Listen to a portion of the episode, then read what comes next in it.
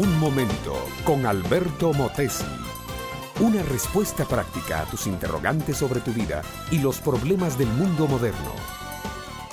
Mi amable oyente, hoy te deseo la feliz bendición de un matrimonio feliz.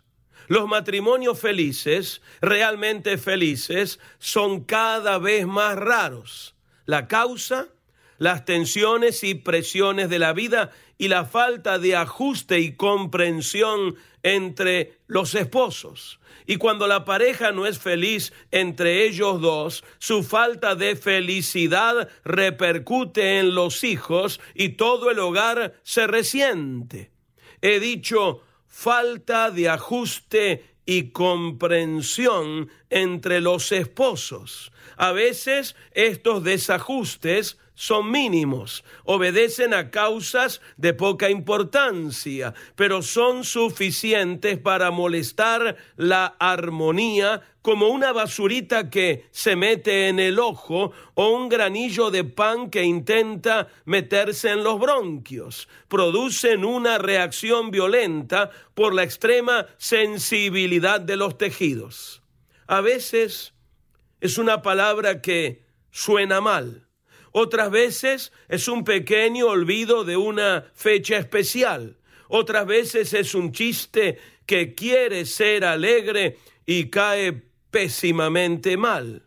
Pequeños desajustes que suelen degenerar en tragedias. Hay un hombre en la Biblia que demostró hacia su mujer la más grande y sublime de las comprensiones. Se trata del profeta Oseas. Este era un hombre noble y digno, un profeta de Dios, de elevada moral y purísimo carácter. Estaba casado y un día su esposa le fue infiel. La mujer se escapó de la casa, se fue a otra ciudad a servir como prostituta. En aquel tiempo la prostitución era esclavitud la mujer de Oseas llegó a venderse para ejercer el oficio. ¿Qué hizo Oseas cuando supo lo que había hecho su mujer? Oró a Dios y Dios le dijo que hiciera algo singular. Le dijo que perdonara a su mujer en primer lugar como primera medida y luego que fuera hasta la ciudad donde su mujer servía en calidad de esclava y la comprase de nuevo para sí. Y más que eso todavía, Dios le pidió que la amase, porque sólo el amor podía restañar heridas tan grandes que ambos habían sufrido. Y Oseas, mi amable oyente, lo hizo así, dando una increíble muestra de comprensión humana y varonil dando un ejemplo tremendo de hombridad verdadera. Fue hasta donde estaba su mujer adúltera y la compró para él de nuevo.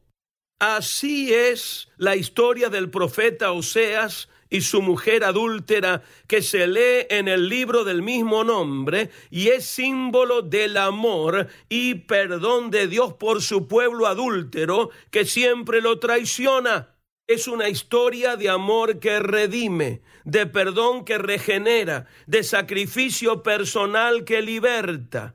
Virtudes como estas son las que necesitamos todos los seres humanos. Quizás nos parezca una condición difícil de cumplir, un ideal demasiado alto para lograr, pero por medio de Cristo es posible.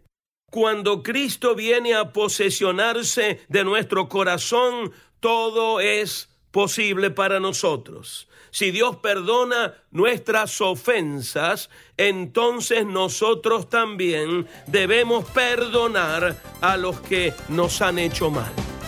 Este fue Un Momento con Alberto Motesi.